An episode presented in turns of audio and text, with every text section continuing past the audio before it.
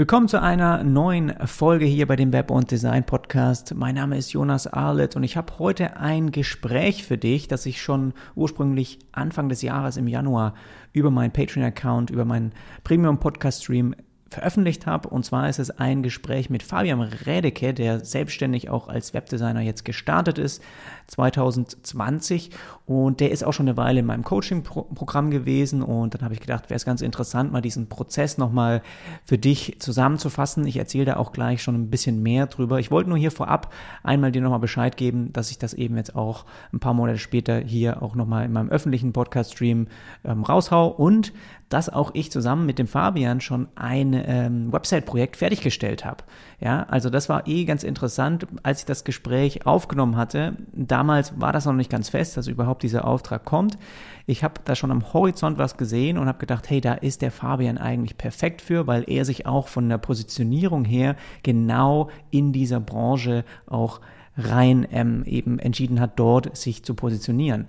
Und das ist auch was, was ich ja sehr, sehr häufig empfehle, gerade wenn man anfängt, eine starke Positionierung am Anfang auch sich rauszusuchen. Und er hat sich eben für Architektur ähm, in der Immobilien- und Architekturbranche positioniert. Das erzählt er auch gleich nochmal genauer. Und dieses, dieser Auftrag, diese Anfrage kam bei mir rein und ich habe sofort an ihn denken müssen, als ich überlegt habe auch, hey, ich habe eigentlich gerade genügend zu tun, wen könnte ich dieses Projekt auch weiter äh, leiten oder wen könnte ich empfehlen dafür, ist sofort er mir in den Kopf gekommen, weil er eben auch schon seit Monaten, seit einem Jahr jetzt auch immer nur in diesem Bereich postet und eben Content raushaut.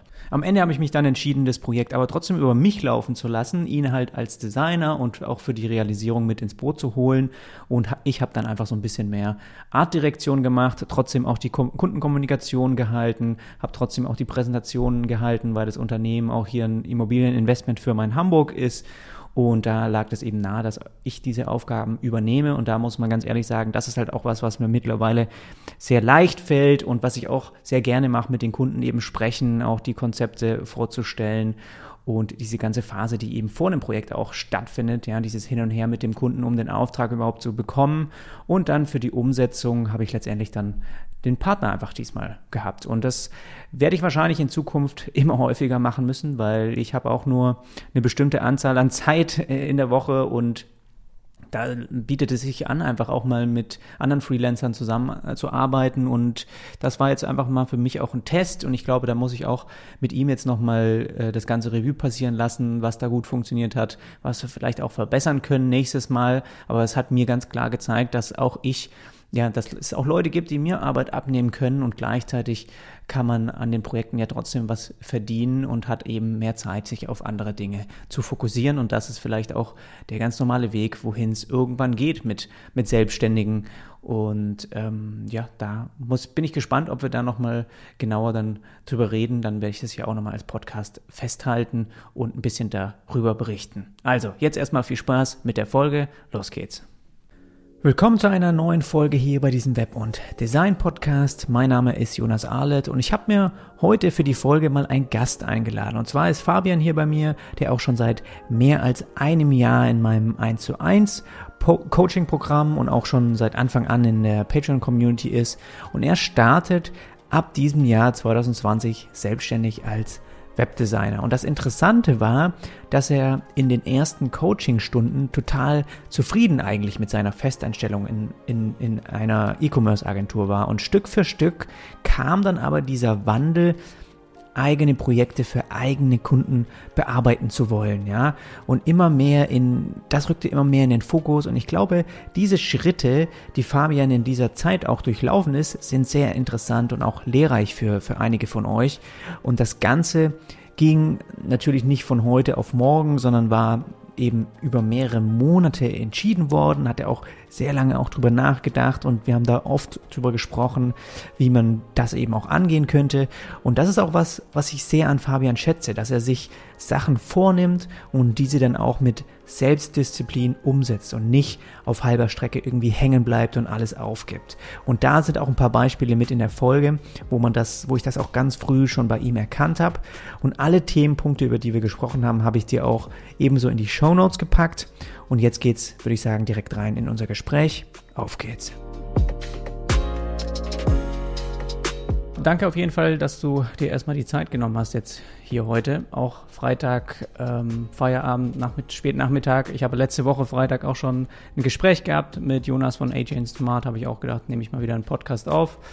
Und ähm, jetzt heute hier mit dir wollte ich ganz gerne mal zusammen ein bisschen Schritt für Schritt durchgehen, auch wie es bei dir zu dem Entschluss letztendlich kam, auch selbstständig zu arbeiten, ja, mit eigenen Kunden zu arbeiten.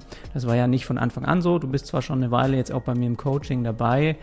Ähm, am Anfang, wenn ich aber auch so in meine Notizen äh, reinschaue, da steht auch noch, dass die Selbstständigkeit dich zwar reizt, aber du insgesamt noch eigentlich ganz zufrieden bist in der Festanstellung. Also auch ein interessanter Verlauf, der da jetzt entstanden ist über, über die Jahre. Und es kam so einiges dann auf dich zu und der, der Weg dorthin in die Selbstständigkeit, was du da durchlebt hast, was, wie du das Ganze auch angegangen bist, das ist, glaube ich, sehr interessant auch für die Zuhörer und Zuhörerinnen, dass wir einfach mal so ein bisschen mitbekommen, wie das vielleicht vonstatten gehen kann und wie ich auch ein Stück weit das vielleicht auch von nebenbei auch äh, gesehen habe, ähm, weil du mir da vieles natürlich auch erzählt hast.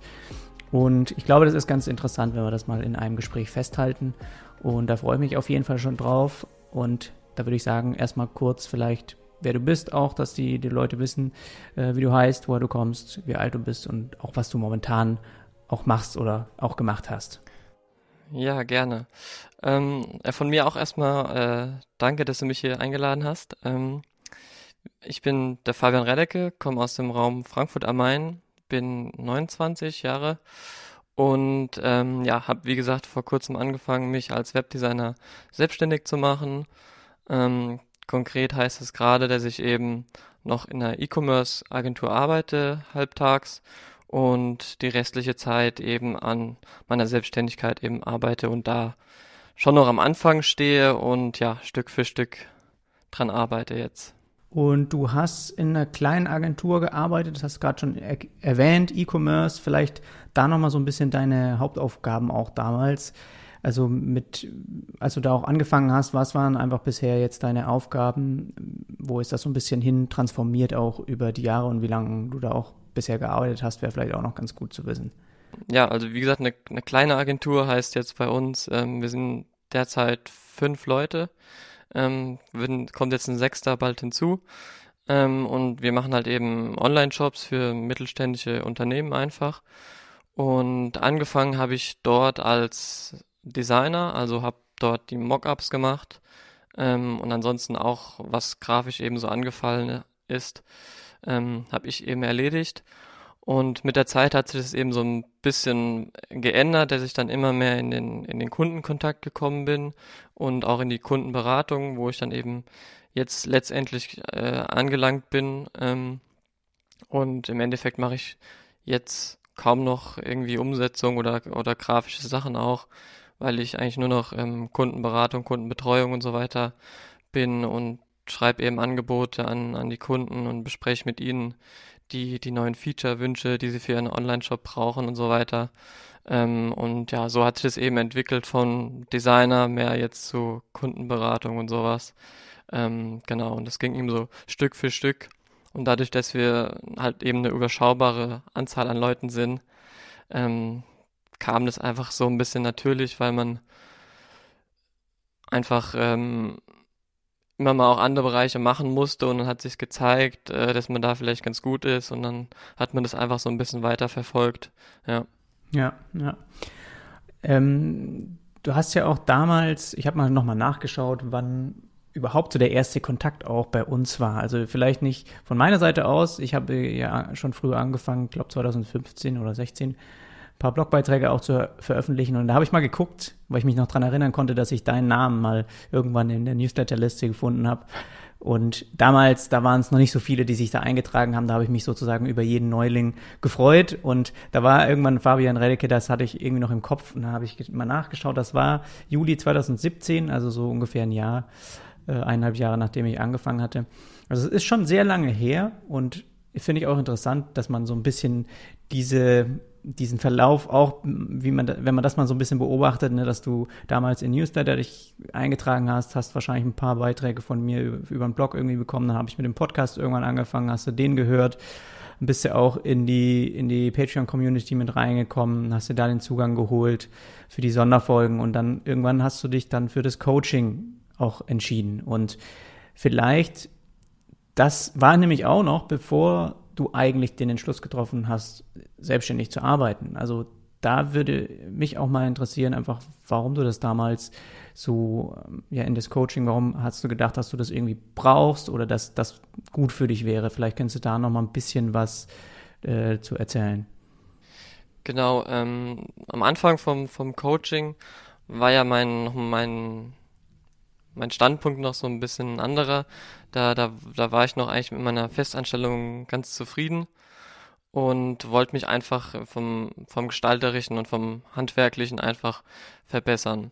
Ähm, und da habe ich einfach dadurch, dass ich, wie du schon gesagt hast, dich auch so einen, so einen Augenblick dann verfolgt habe und den, die Inhalte, die du geteilt hast und so, dachte ich, äh, das, das passt irgendwie ganz gut von, von der Arbeitsweise und wie du an Dinge herangehst. Ähm, und als du dann auch eben das, das Coaching angeboten hast, ähm, kam es halt dazu, dass ich dann gesagt habe, hey, das, das passt so menschlich könnte das schon mal ganz gut passen und äh, ähm, auch von den Inhalten.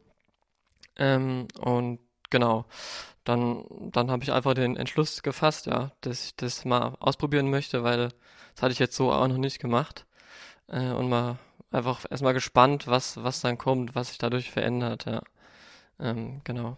Und interessanterweise hat sich, wenn man es von heute betrachtet, hat sich schon einiges dann jetzt verändert.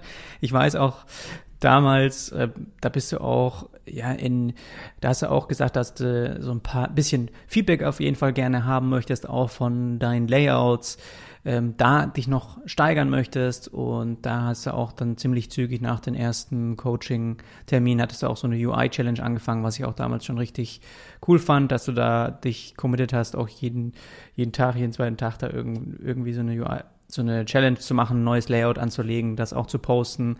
Es waren so ein paar eigene Ziele, die du auch hattest. Und ich kann mich auch gut erinnern, dass du da gemeint hast, dass in diesen Gesprächen, die monatlich stattfinden, du halt es auch ganz gut fandest, dass es immer so einen Termin gab, wo du wusstest, okay, da muss ich es sozusagen fertig haben. Wir haben ausgemacht, in bestimmten Sachen beschäftige ich mich und dann ist wieder ein Termin, da kann man wieder darüber sprechen. Und das fand ich eigentlich auch eine ganz interessante Methode, weil man doch auch selbst merkt, gerade wenn man vielleicht auch festangestellt ist, man kommt auch nach Hause und ja, dann, man hat einfach auch so die Sicherheit von der Festanstellung. Man muss sich ja auch nicht nebenbei so zwingend mit anderen Sachen beschäftigen. Aber äh, man braucht manchmal so ein bisschen diesen, diesen Push und diesen Tritt, ja, dass man das auch wirklich macht. Und da ist es, glaube ich, auch ganz gut, dieses Versprechen an niemanden anderen auch abzugeben, ja, oder mit jemand anderen auch zu sagen, hey, nächstes Mal, wenn wir uns treffen, dann habe ich die und die Sachen parat. Und dann hat, hätte man sozusagen, ja, es wäre natürlich nicht schlimm, aber man hätte so ein bisschen ein schlechtes Gewissen, wenn es vielleicht nicht so wäre. Und man bemüht sich, das eben dann zu erarbeiten. Und ich glaube, das ist was, was ich selbst auch immer ganz gerne mache, indem ich einfach ja, zum Beispiel irgendwas publik mache über, gerade über meinen Podcast, einfach sag, sag ich möchte, äh, habe ich jetzt schon eine Weile gesagt, ja, ich möchte einen Online-Kurs veröffentlichen. So von meiner Seite aus gibt's jetzt eigentlich keinen Weg mehr dran vorbei, weil ich das einfach schon öffentlich so rausposaunt habe und das auch bewusst und obwohl ich noch nichts davon hatte, ne, damit ich mich jetzt eben hinsetze, damit ich das erarbeite. Und das fand ich auch, das hat, ist mir damals ein bisschen so im Kopf geblieben, dass du das auch als Teil eben gesehen hast, dass du da immer wieder Feedback auch bekommst und bestimmte Dinge auch, ja, dich committed, committest, einfach da auch dran zu bleiben. Ja, wenn ich da nochmal kurz einhaken darf, so ein bisschen war es bei mir auch eben aus der Historie heraus, weil bin so ein bisschen als Quereinsteiger ähm, zu, zur Gestaltung gekommen. Ich habe vorher eine, einfach eine, eine, andere Ausbildung gemacht, in, einem anderen, in einer anderen Branche, äh, einem anderen Berufszweig, eher so gesagt. Ähm, und habe halt irgendwie nie wirklich, also ich hatte jetzt keine Ausbildung zum Mediengestalter und habe auch nicht studiert oder sowas. Ähm, und habe halt auch einfach mal nach einem professionelleren Feedback einfach gesucht, als jetzt von äh, meinem, meinem Chef oder meinen Kollegen ähm, einfach mal von außen nochmal so einen neuen Input zu bekommen, ähm, um einfach so ein bisschen ein Next Level zu erreichen. Und da, wie gesagt, da war das, äh, war das echt super, dass du das angeboten hast, für mich zumindestens. Ja. Ich habe hier auch ein paar Notizen noch von dem ganzen Coaching. Also ich mache mir da immer eine, lege mir ein Dokument an, wo ich wirklich von Anfang bis Ende eigentlich immer wieder fülle bei jedem Termin, wenn es eben was gibt, was, was ich so festhalte. Und da steht auch so drin, Erwartungen für das Coaching, was du auch damals gesagt hast. Ich glaube, es ist ganz interessant, das hier ein bisschen mit einzubringen, dass du auch, klar, gestalterisches Handwerk einfach verbessern wolltest. Da bist du auch dann eben die UI-Challenge zum Beispiel angegangen. Diese Konzeption, Strategie verbessern, also das auch lernen. Das war was, was eher auch neu für dich ist, also auch in der, in eurer Agentur eher als Designer sozusagen vieles ausgeführt, aber dieser Weg dahin, ja, wie kommt man überhaupt dahin, das Beste für den Kunden überhaupt zu bauen und wie, wie äh, kommt man auf diesen, diesen Weg, das war das, was dich auch strategisch ein bisschen interessiert hat und insgesamt eben dann so ein dich als Designer ein bisschen wertvoller zu machen und Entscheidungen besser treffen zu können, ja, sicherer werden, Kundenbetreuung, das hattest du auch damals schon gesagt, also, dass du wirklich auch dahingehend mehr diese Kommunikation ähm, üben wolltest. Und das finde ich ganz interessant, weil du gleichzeitig auch in, dem ersten Termin gesagt hast, dass du von der Art her als, als Mensch, sagen wir mal, eher auch ein bisschen zurückhaltend bist. Ja, und das habe ich auch in den ersten Terminen auch gemerkt, auch vom Sprechen her, wie wir über, über Themen geredet haben und so. Klar war da ein Gespräch, aber das finde ich ist heute auch ganz anders, wie es damals war. Und vielleicht kannst du mal beschreiben, wie es dazu kam, dass du trotzdem bewusst eigentlich den Schritt gehen wolltest, mehr Kundenkommunikation zu machen und mehr Konzeptarbeit zu machen, weil obwohl das eigentlich ja für dich ein bisschen, um, vielleicht vom, vom menschlichen her nicht unbedingt das Erste ist, was du, ja, wo du dich gleich reinstoßen würdest, wenn du eher ein bisschen zurückhaltend ähm, gewesen bist. Und trotzdem hast du jetzt auch vorhin gesagt, machst du das heute eigentlich gerade jetzt in der Agentur ähm, Teilzeit noch ziemlich äh, vermehrt, ja. Also nur noch eigentlich derzeit. ähm, ja, wie du schon gesagt hast, ich bin, also von meiner Art her bin ich jetzt auch eher so ein eher zurückhaltender und würde mich jetzt nicht sofort äh, nach vorne drängen und sagen, ja, ich hier, ich Präsentation, klar mache ich.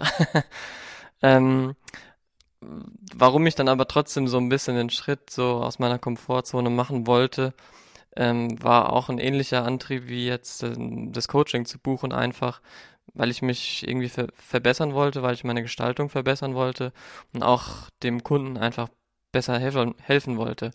Und der Prozess bei uns in der Agentur war vorher eben so, dass mein Chef mit den Kunden gesprochen hat, hat äh, dort alle Anforderungen aufgenommen und hat äh, mit dem besprochen, wie alles aussehen soll, hat auch die Wireframes so gemacht und kam halt dann eben mit diesem Paket zu, zu uns, zu dem Team und hat uns dann quasi gebrieft. Ähm, dann kann man sich ja schon ein bisschen denken, dann kommt so der stille Posteffekt, nenne ich es mal. Ähm, dass das, was der Kunde eigentlich gesagt hat, bei uns nicht mehr so ganz so ankam. Und das hat es einfach komplizierter für mich gemacht, wenn ich äh, dann ein Layout machen musste. Ähm, und dann habe ich gesagt, äh, hm, bisschen doof, das kann man doch effizienter machen und auch besser da, da muss ich, da, da muss ich jetzt aktiv werden und quasi direkt an die Quelle, also an den Kunden, ähm, um da einfach auch die Fragen stellen zu können, die für mich in dem Moment dann wichtig sind, um so ein Layout umzusetzen und auch so umzusetzen, dass es für den Kunden passt und äh, ja, am Ende noch gut aussieht und so weiter und so fort. Ohne dass man halt im Nachhinein dann Korrekturschleifen hat, weil irgendwie Missverständnisse da waren oder so. Ähm, genau, das war so ein bisschen der Hintergrund, warum ich dann gesagt habe, ich muss da mehr in die Kommunikation gehen. Und ja, wie gesagt, das war auf jeden Fall für mich ein, ein Schritt, der hat mich schon ein bisschen Überwindung auch gekostet und ich taste mich immer noch da nach und nach dran. Ähm, und ja, wird aber immer besser und es hat sich auf jeden Fall gelohnt, äh, diesen Schritt auch zu gehen. Ja. ja. Und ich kann auch hier sagen, dass aus meinen Erfahrungen, ich habe jetzt auch schon einige Freelancer auch kennengelernt und Selbstständige, dass natürlich auch, wenn man sich für diesen Schritt entscheidet, ein Stück weit das auch mitgebracht werden muss. Ja, also man kommt beinahe nicht drum rum, irgendwie mal seine Arbeit natürlich auch zu präsentieren, vorzustellen oder auch mal zu fragen, was muss ich hier überhaupt machen und warum ist das wichtig? Und das kann in der Agentur anders sein und das kann auch in, als Freelancer anders sein. Also da nicht falsch verstehen, es gibt auch die, die immer, äh, die ihre zwei, drei Agenturen haben, wo sie als Freelancer arbeiten und da kennen sie die Leute und mit denen können sie auch nochmal reden, aber die haben keinen Kundenkontakt. Die arbeiten nicht direkt für einen Kunden, sondern kriegen eigentlich im Prinzip wie du auch ein Briefing, sind aber frei in ihren Entscheidungen und in dem, wie sie ihren Alltag strukturieren. Also man kann schon in der Selbstständigkeit auch sehr wenig, sage ich mal, offensiv mit Kunden arbeiten.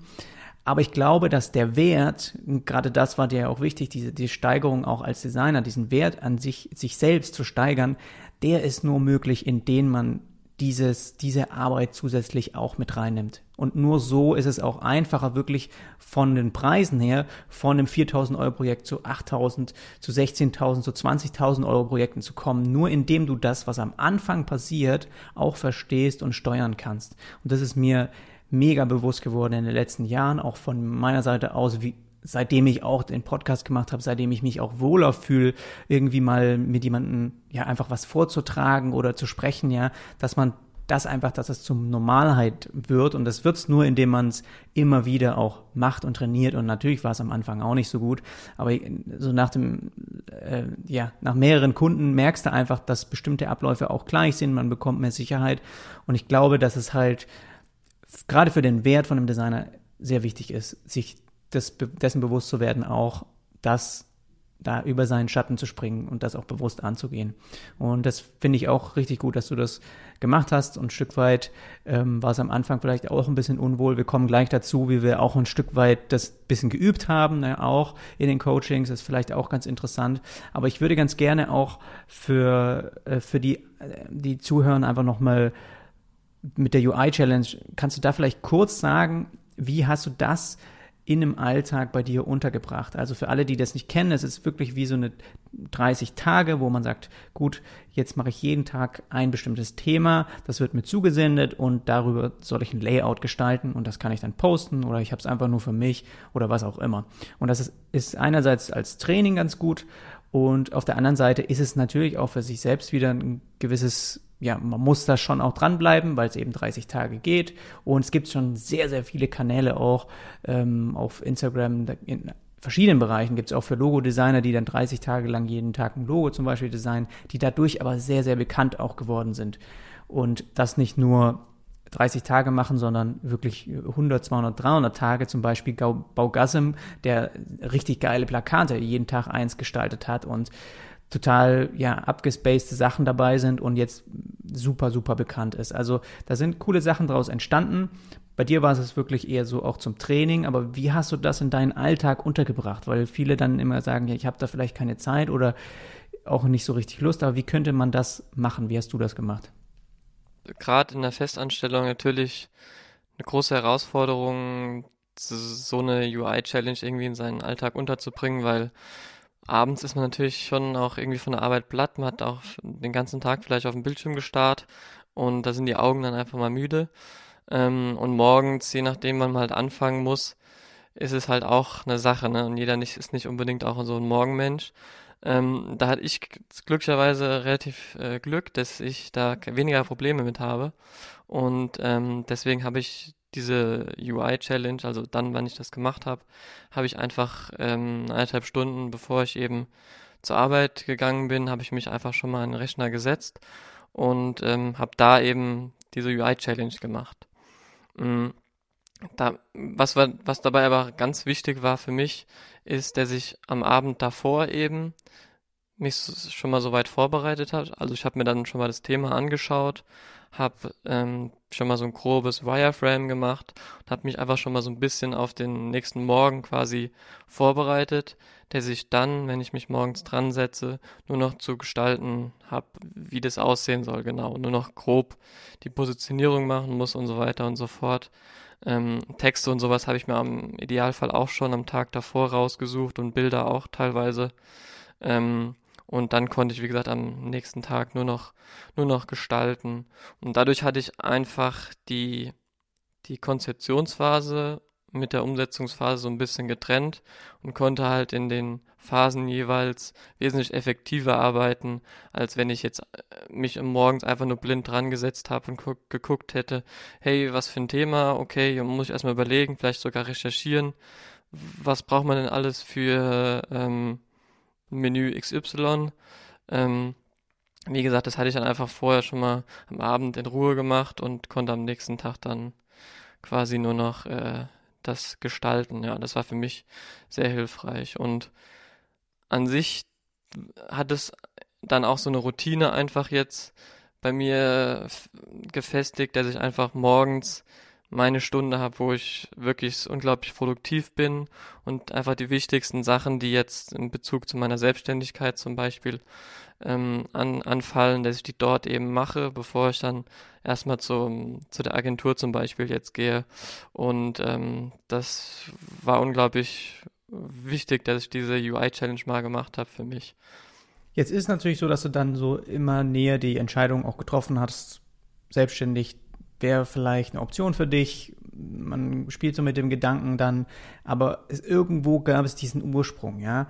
Warst lange Zeit in der Festanstellung, aber woran hast du dann gemerkt, dass das womöglich nicht mehr der richtige Weg ist, eigentlich nicht das ist, wo du weiter arbeiten möchtest? Mhm. Jeden Fall eine, eine gute Frage, wo man, glaube ich, weit ausholen könnte. Ähm, bei mir war das hauptsächlich der Punkt, dass die, die Entscheidungsmöglichkeiten, die man in einer Festanstellung hat, meiner Meinung nach schon relativ überschaubar sind. Ähm, man kann sich zwar viel wünschen, was für ein Arbeitsumfeld man gerne hätte, wie das aussehen soll, was man vielleicht für Hardware nutzt, was für Software. Ähm, man kann Wünsche äußern, was für Kunden man gerne hätte oder so. Ähm, aber am Ende des Tages habe ich immer die Erfahrung gemacht, dass derjenige, der die finanziellen Risiken trägt, einfach dann auch das, die Entscheidung trifft, was gemacht wird. Und ähm, das hinzunehmen, hatte ich, habe ich derzeit irgendwie nicht mehr so die Lust. Ich will mehr eher entscheiden, mit wem ich arbeite, was ich arbeite, wo ich arbeite und wann ich arbeite. Mhm. Ja, und das ist ja auch so, das liest man auch hier und da immer wieder, wenn du festangestellt bist, dann arbeitest du quasi für den Traum von jemand anderem. Also dein Chef möchte eigentlich ganz gerne diese Agentur äh, ja, aufbauen, vergrößern. Das war immer sein Ding vielleicht, ja. Und deswegen hat er sich dann da Mitarbeiter geholt, die ihm helfen, diesen Traum, das zu verwirklichen. Und du hast gemerkt, dass da ein bestimmter Weg eben vielleicht doch der wäre, wo der mehr in deine Richtung geht, das, was du eigentlich willst. Und ich glaube, der Ursprung der ist natürlich wichtig, dass der, dieser Anstoß irgendwo kommt und dass man den aber auch bewusst dann wahrnimmt und dass man nicht sich dann nach Hause kommt, irgendwie mit Partner, Partnerin da beklagt, jeden Tag irgendwie sich beschwert, warum Sachen Probleme machen, ja, und was es da alles gibt und quasi sich eher so ein bisschen ja beschwert, anstatt einfach in Aktion zu treten, anstatt das wirklich zu ändern. Und man kann natürlich sagen, hey, ich gehe von dieser Agentur in eine andere, wenn mir einfach dort bestimmte Personen be bestimmte Sachen nicht ermöglichen oder ich gucke, wie ich das vielleicht für mich selbst gestalten kann. Und bei dir ist es halt so, dass in der Gegend gibt es bestimmt auch noch, gerade in Frankfurt oder in der Umgebung gibt es wahrscheinlich auch noch andere Agenturen natürlich.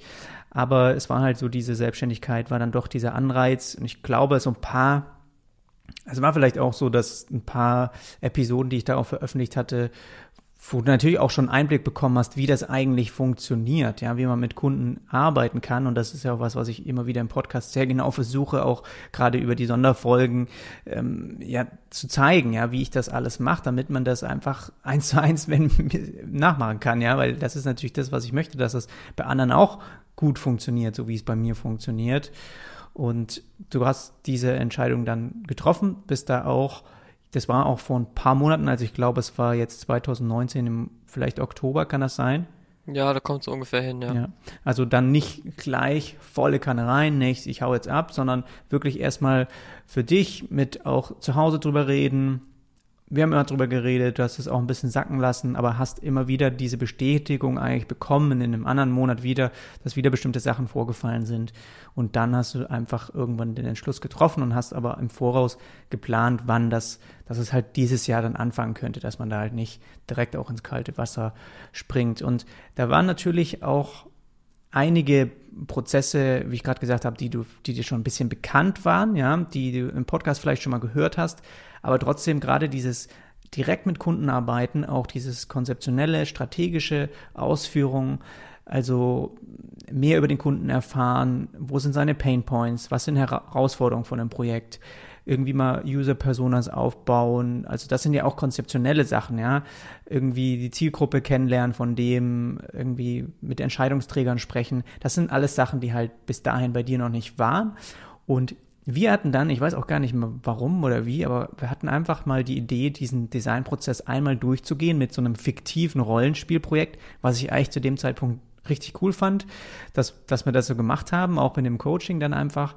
Und vielleicht kannst du da auch nochmal sagen, was es dir gebracht hat oder gezeigt hat, weil du danach schon zügig auch, finde ich, gemerkt hast, dass die Agentur bei dir anders läuft und dass du aber merkst, dass es an, dass es auch anders funktionieren kann, ja, wie man mit, mit bei Projekten arbeitet. Und vielleicht kannst du da so ein bisschen beschreiben, was, was wir uns da ausgedacht haben und was das auch für dich äh, bewirkt hat oder was es dir ge gezeigt hat. Ähm, für mich war das erstmal mega hilfreich, dass ich überhaupt mal wieder auch so ein konstruktives Feedback zu, zu so einem Thema wie jetzt so ein Konzeptmeeting mit einem Kunden abzuhalten, auch wenn es jetzt nur fiktiv war, ähm, überhaupt erstmal dieses Feedback zu kommen, hey, das hat schon, hat schon äh, Potenzial, was du da machst, ähm, und an sich dann deine Herangehensweise eben an so ein Meeting ist schon sehr unterschiedlich zu dem, wie ich es jetzt zum Beispiel von, von meiner Agentur jetzt kenne.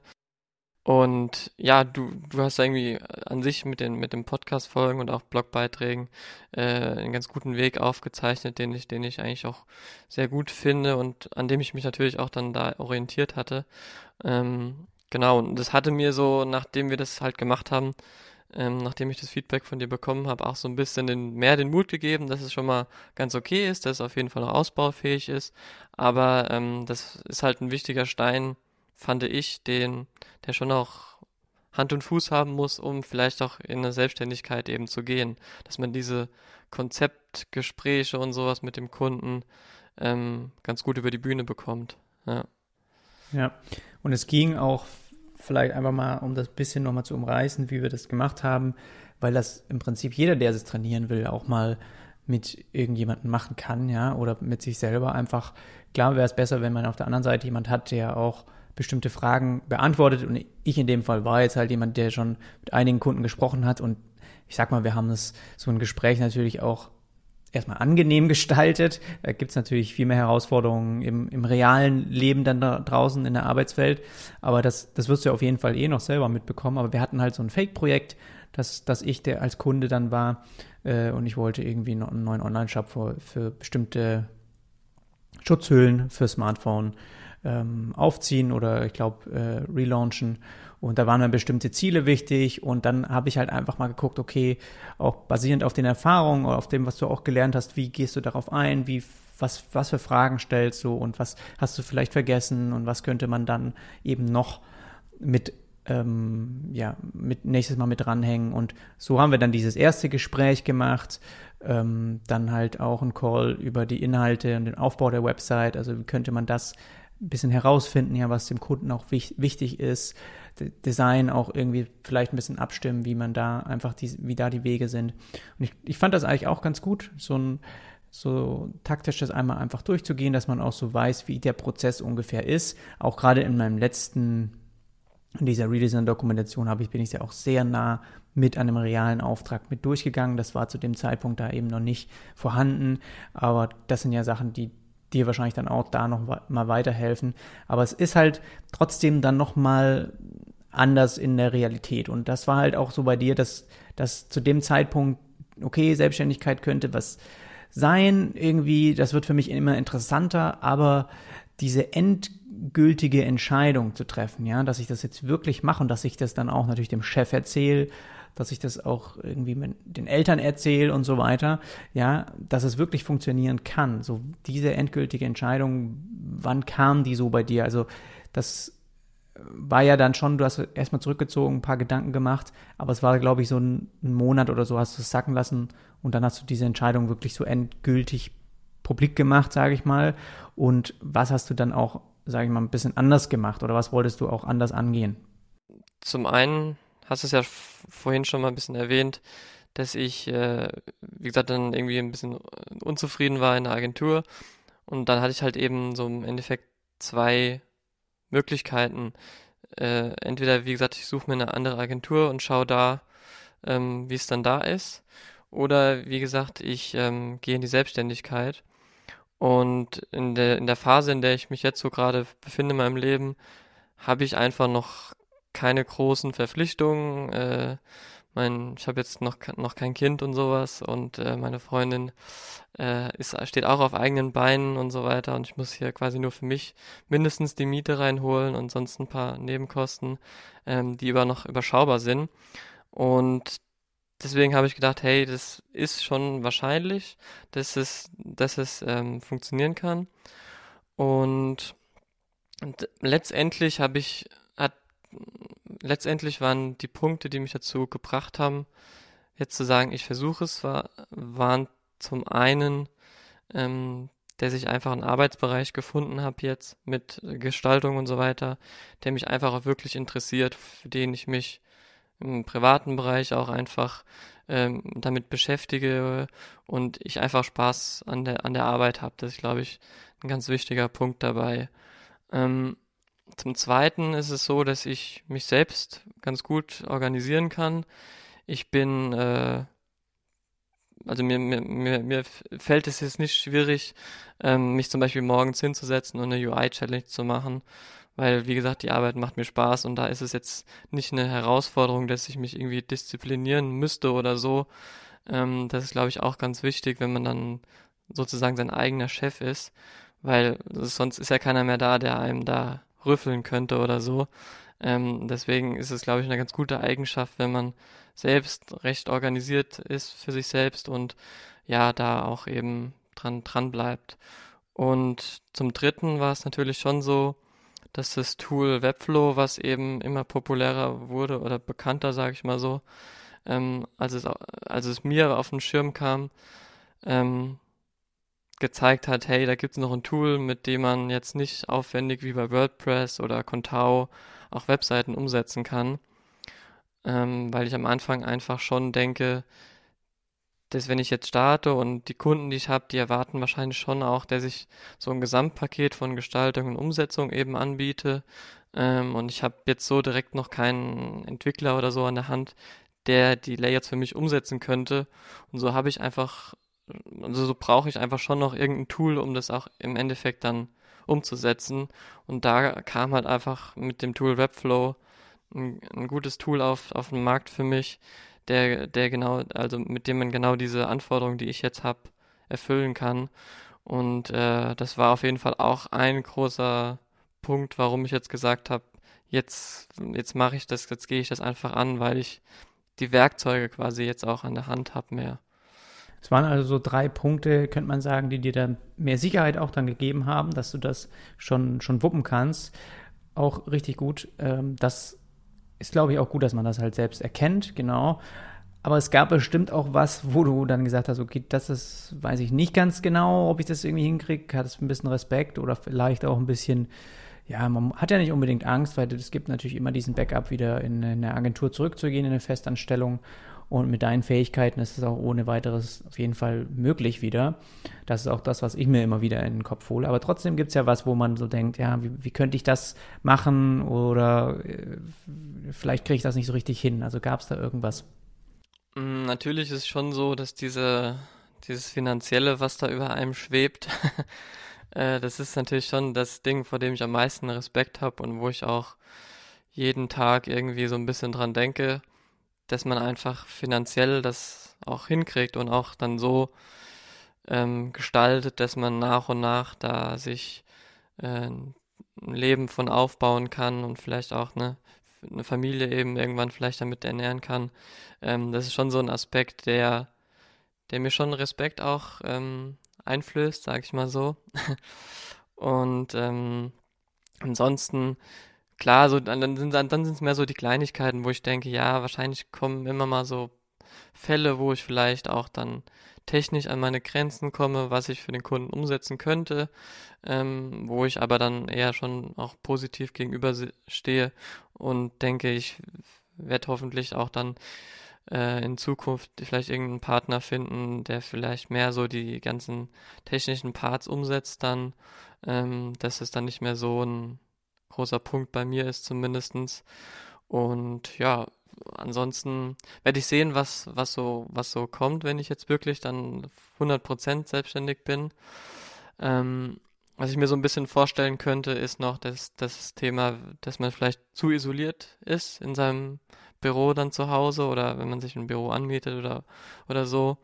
Ähm, habe ich auch so ein bisschen Bedenken, aber ja, bin ich, ich bin mal positiv und denke, da muss ich halt wieder mal aus meiner Komfortzone ab und zu gehen und dann vielleicht mehr über Social Media Leute direkt mal anschreiben oder auf irgendwelche Meetups mal gehen und so, ähm, ja.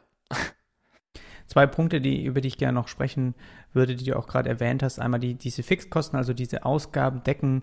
Das ist ja was, was man halt einfach wo man schon Respekt auch hat. Und das ist, da bist du auch früh mit dem ähnlichen Konzept auf mich zugekommen und hast auch überlegt, wie könnte man das jetzt machen? Ne? Dieses sechs Monate im Voraus als Sicherheit sozusagen auf der Bank haben, auf seinem eigenen Geschäftskonto und dann erst anfangen, 100 Prozent in die Selbstständigkeit reinzugehen. Wie bist du den Teil angegangen? Wie, wie hast du das so ein bisschen geplant? Ähm, zum einen ist es natürlich so, dass ich schon schon relativ lange eigentlich mir so, ein, so eine Kostenaufstellung einfach für meine für meine Kosten, die ich jeden Monat habe. Ähm, also habe ich mir das eben aufgestellt und geschaut, wie viel brauche ich denn mindestens. Ähm, und dann einfach natürlich das auf sechs Monate hochgerechnet. Und jetzt ist es halt noch so, dass ich dadurch, dass ich halt eben noch in einer E-Commerce-Agentur nebenher arbeite, habe ich jetzt meine Fixkosten soweit erstmal ähm, im Kasten sozusagen. Und alles, was jetzt zusätzlich eben reinkommt, geht jetzt erstmal auf mein Rücklagenkonto einfach, dass ich dann diesen Betrag X, der bei mir halt eben, den ich mir errechnet habe, soweit habe, dass ich dann, wenn es soweit ist, mich sechs Monate auch finanzieren kann, ohne dass ich nervös werde. Ähm, genau, das ist einfach sparen und aber auch einfach Aufträge generieren, damit man davon einen großen Teil einfach zurücklegen kann, weil, weil ich, wie gesagt, ähm, meine Fixkosten derzeit eben noch durch, durch meinen Nebenjob gedeckelt habe, sozusagen, ja. Und ich glaube, das ist auch ganz interessant nochmal zu beschreiben, dass du jetzt nicht 100% sozusagen in die Selbstständigkeit gegangen bist, sondern den Nebenjob noch hast. Da war, das war am Anfang auch nicht 100% klar, wie, wie wird das aussehen. Da hattest du allerdings, als du deinem Chef auch erzählt hattest, dass du eben diesen Schritt gehen willst, dann war er natürlich jetzt auch nicht 100% happy, aber trotzdem habt ihr zusammen äh, ja eine Vereinbarung gefunden, die für dich, glaube ich, jetzt im Endeffekt ganz gelegen gekommen ist, weil es dir eben ermöglicht, jetzt langsam diesen Puffer dir ähm, anzusparen, also bis du dann 100% loslegen kannst. Kannst du da nochmal beschreiben, was hab, auf was habt ihr euch da geeinigt? Weil das ist vielleicht auch eine Möglichkeit für andere, dass sie da ähm, in der Richtung irgendwie denken.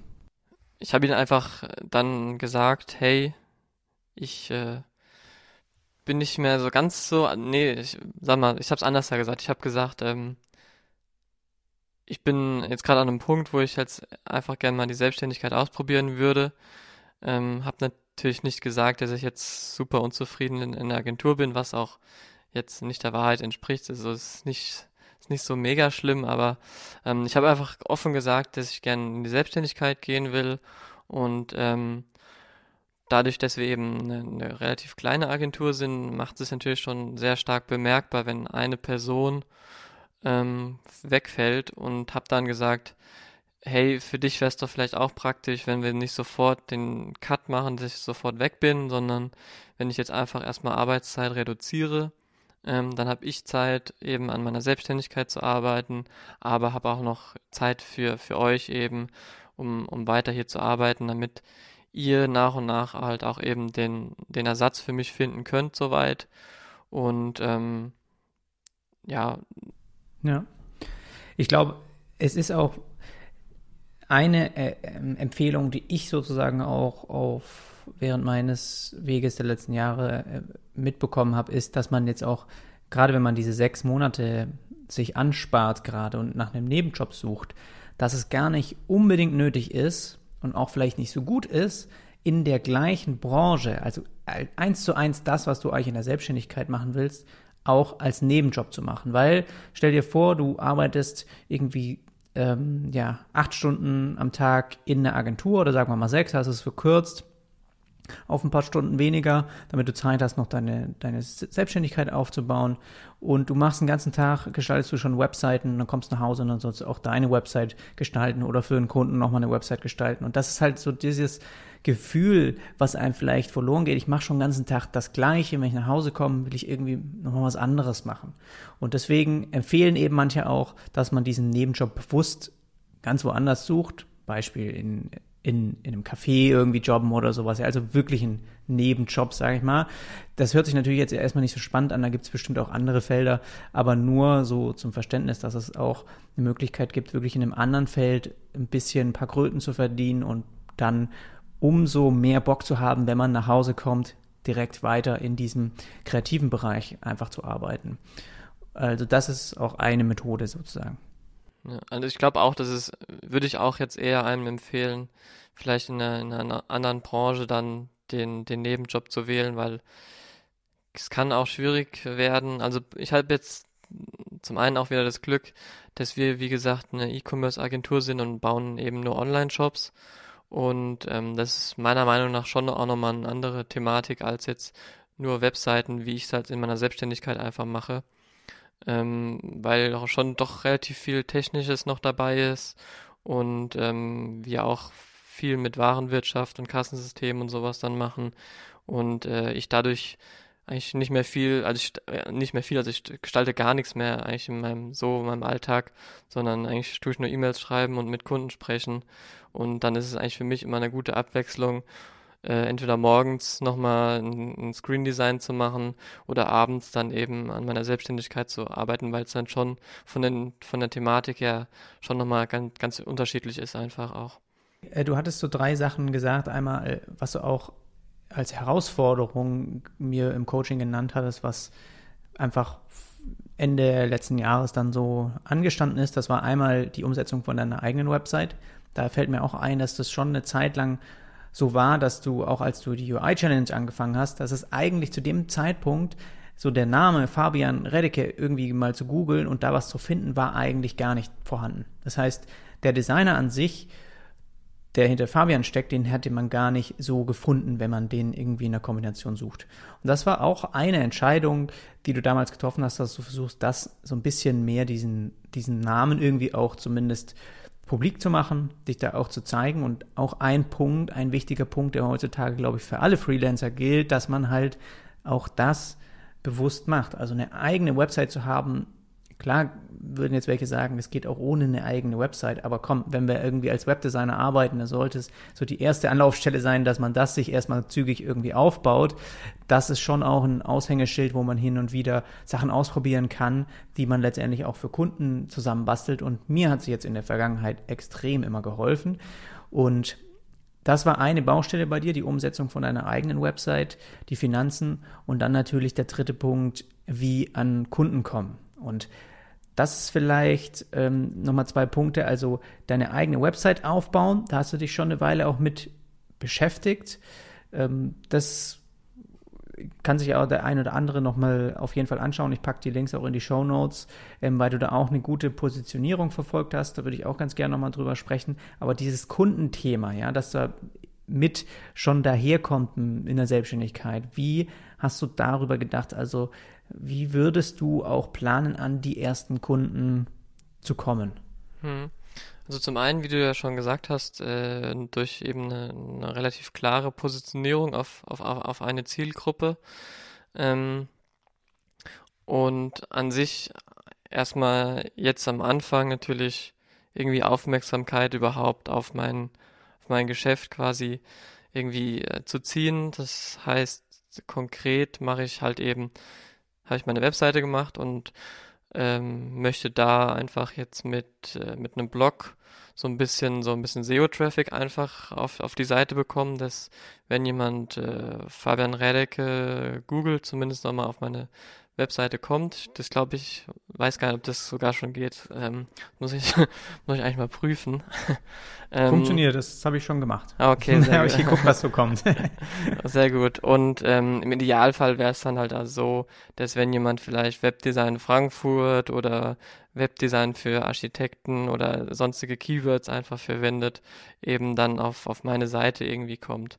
Ähm, dann ist natürlich das Social Media spielt natürlich auch eine Rolle, dass ich da in dem Fall, in meinem Fall bespiele ich jetzt Instagram und Dribble.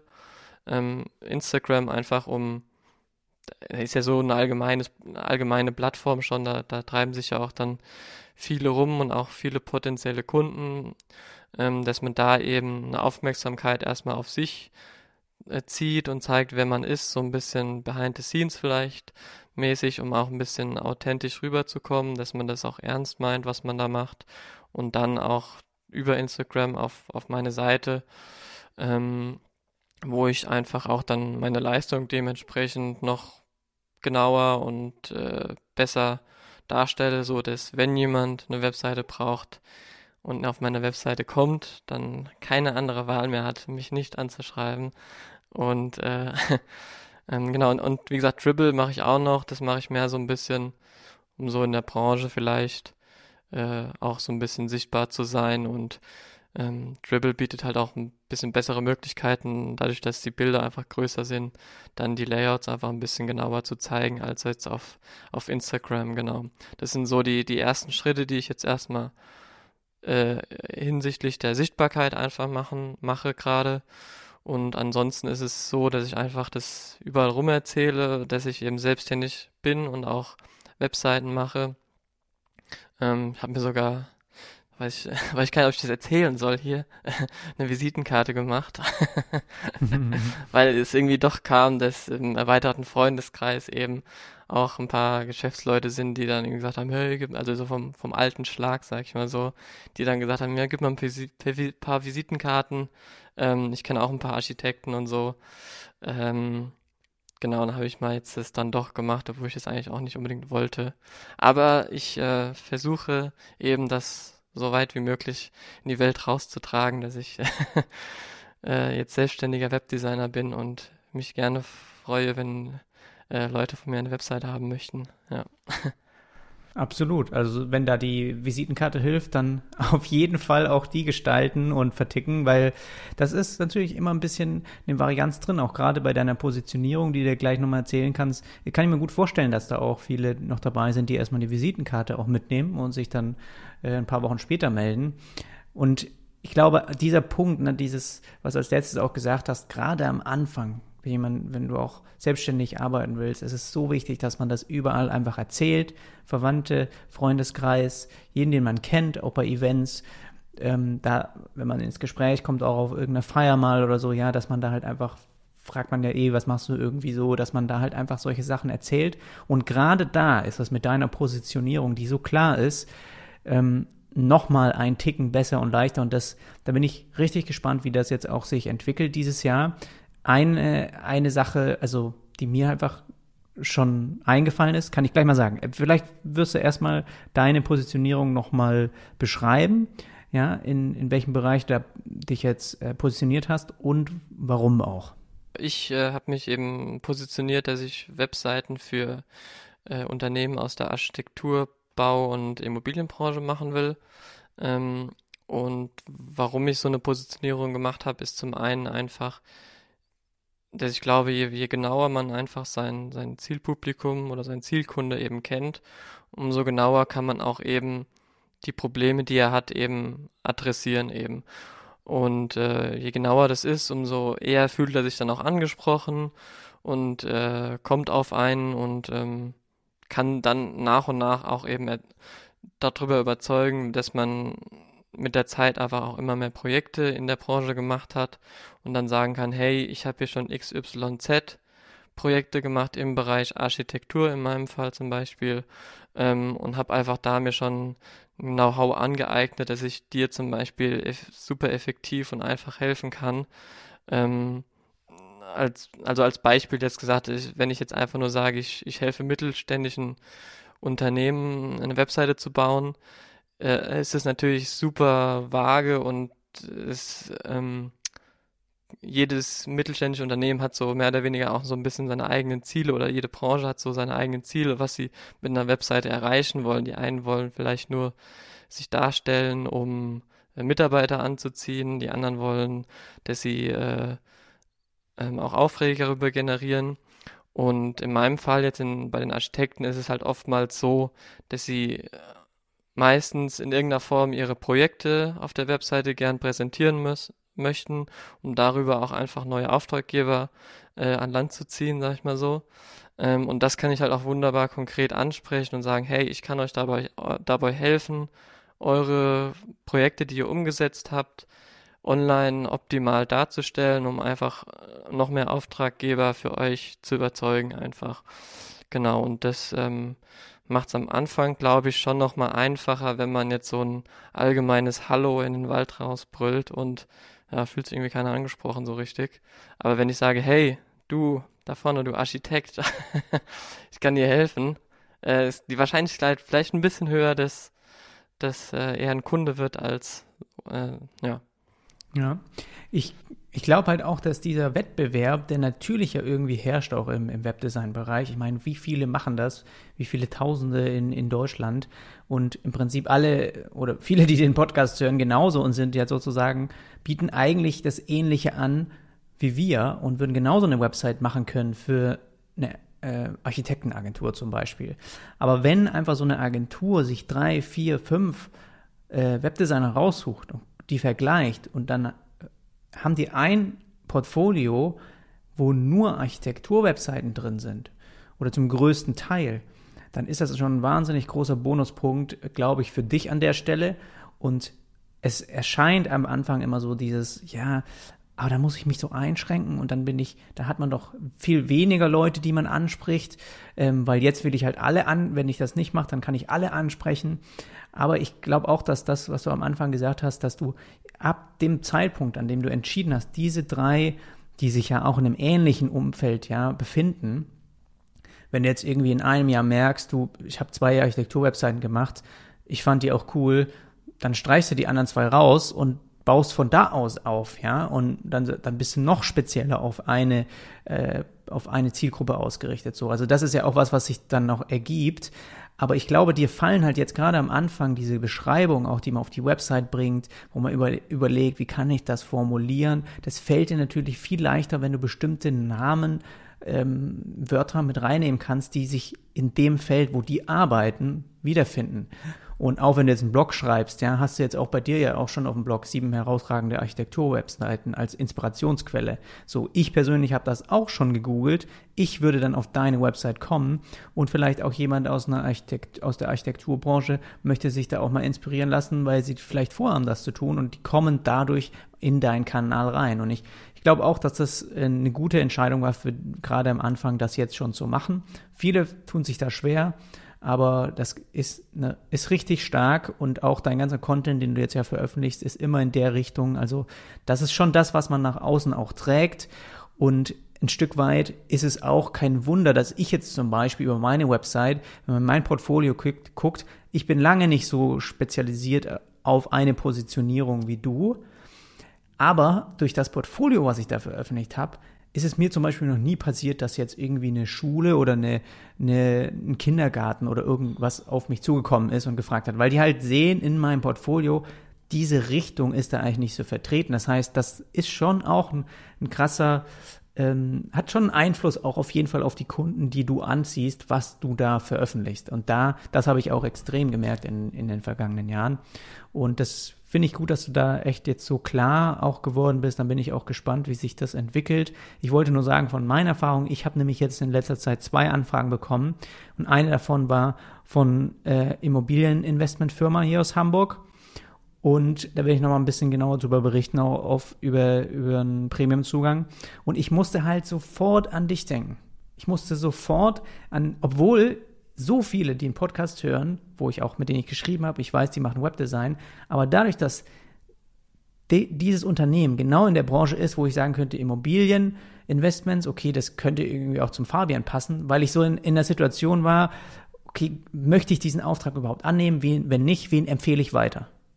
Und ich glaube, das ist auch ein ganz großer Punkt, dass wenn man halt so speziell ist, dass die Leute viel schneller jemanden empfehlen, weil der sofort in, in den Kopf kommt und nicht, ja, natürlich kennt man immer einen, der irgendwie Webseiten baut, aber genau in diesem Feld, das ist dann, glaube ich, richtig stark. Und ähm, da äh, werden wir mal weiter beobachten, können wir ja dann auch vielleicht auch mal in Zukunft nochmal ein Update hier im Podcast rausbringen. Ja. Aber vielleicht kannst du da auch nochmal beschreiben, also du hast schon gesagt, du würdest dann auch Webseiten bauen, ja, Konzept, Design, auch die Umsetzung letztendlich mit Webflow. Vielleicht einfach nochmal abschließend, wie war das für dich, Webflow zu lernen? Hattest du schon ein bisschen Erfahrung auch in der Programmierung, weil das ja für viele auch dann nochmal so ein neues Tool, aber ich will irgendwie nicht wirklich jetzt Entwickler werden, aber das ist schon auch, finde ich, ein bisschen, liegt sogar mehr im Gestalterischen, wie dass man da jetzt irgendwie, man muss eigentlich, wenn man nicht will, keine einzige Zeile Code schreiben. Also wie, wie war das für dich, das Tool jetzt auch einzusetzen? Zum Beispiel für deine eigene Website ja auch schon. Ja, also an sich, ich hatte es ja auch schon mal vorher gesagt, das ist einer der Gründe, warum ich dann auch eben jetzt gesagt habe, ähm, ich versuche das mit der Selbstständigkeit einfach mal, weil so ein Tool wie Webflow ist einfach wirklich super simpel macht, eine, eine recht gut aussehende Basic-Webseite schon mal einfach aufzusetzen. Ähm, durch diesen visuellen Editor, den man da einfach hat, ähm, macht's, macht es die Sache einfach, ich weiß nicht, einfach, das muss man einfach mal ausprobiert haben. Das ist echt, echt, echt klasse. Ähm, nichtsdestotrotz ist natürlich schon von Vorteil, wenn man schon mal so ein bisschen HTML und CSS-Kenntnisse hat und auch dieses ganze Box-Modell und sowas sich auskennt. Aber ähm, ich glaube, jeder, der vielleicht, also der, der Webseiten macht und das ernsthaft macht, kennt sich, also bin ich der Meinung, sollte sich zumindest mit den fundamentalen Sachen, wie jetzt eine Webseite aufgebaut ist, auch auf der, auf der technischen Seite, wenigstens so weit auskennen, um, um damit auch dann zurechtzukommen. Und ähm, wie gesagt, Webflow ist dann, macht unglaublich schnell auch eben den Prozess der Umsetzung wenn man jetzt nicht natürlich super komplizierte Sachen hat, die man integrieren muss oder sowas oder irgendwelche Schnittstellen äh, bauen muss zu irgendwas. Ähm, für eine normale Unternehmenswebseite ist das einfach echt eine, ist einfach ein super Tool und ähm, hat auch den ganzen Part mit diesen Animationen sehr gut gelöst, ähm, weil es war äh, also in WordPress, wenn du so ein Multipurpose-Theme hast, hast du vielleicht noch eher die Möglichkeiten, sowas zu machen, hast aber dann natürlich einen riesengroßen Quellcode, der die Seite unnötig verlangsamt. Ähm, und die haben das einfach gut gelöst, auch wenn du das Hosting bei denen buchst, ist mit diesen Amazon-Servern, ist echt unglaublich schnell. Ähm, und für mich war das eigentlich äh, nicht, nicht sonderlich schwer, sich da reinzuarbeiten, weil ich, wie gesagt, mich auch technisch ein bisschen schon ausgekannt habe, einfach ähm, weil ich in der Agentur dann auch am Anfang auch nochmal Sachen selbst mit umgesetzt habe oder dann den Kollegen, äh, mit dem Kollegen zusammen das eben gemacht habe und dadurch auch äh, was, was an sich das, den Aufbau von einer Webseite eben anbe anbelangt, einfach schon, schon ein bisschen Know-how hatte, hat es für mich schon sehr einfach gemacht, sage ich mal so, ja. Und macht halt auch einfach Spaß, muss man sagen. Das ist, glaube ich, keine Selbstverständlichkeit, bei so Tools wie WordPress oder auch Contao, was ein bisschen besser schon ist, meiner Meinung nach. Aber Word, äh, Webflow macht, äh, macht in der Hinsicht wirklich auch einfach Spaß, da Webseiten umzusetzen, ja.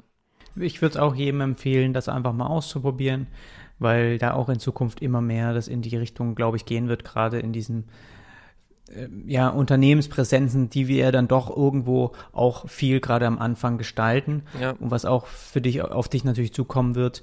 Und da kann man sich auch super, super gut auch eigene Vorlagen schon bauen, damit dieser erste Schritt, ja, überlegt, das ist auch was, was ich hier auch für den, zum Thema Positionierung ja auch gesagt habe. Ne? Das habe ich auch gemerkt. Wenn ich jetzt einen Online-Shop für jemand gemacht habe, dann kommt ein, eine zweite Anfrage rein, dem möchte ich auch wieder ein Angebot schicken. Das ist natürlich ein bisschen spezifischer in der Beschreibung, in den Zielen.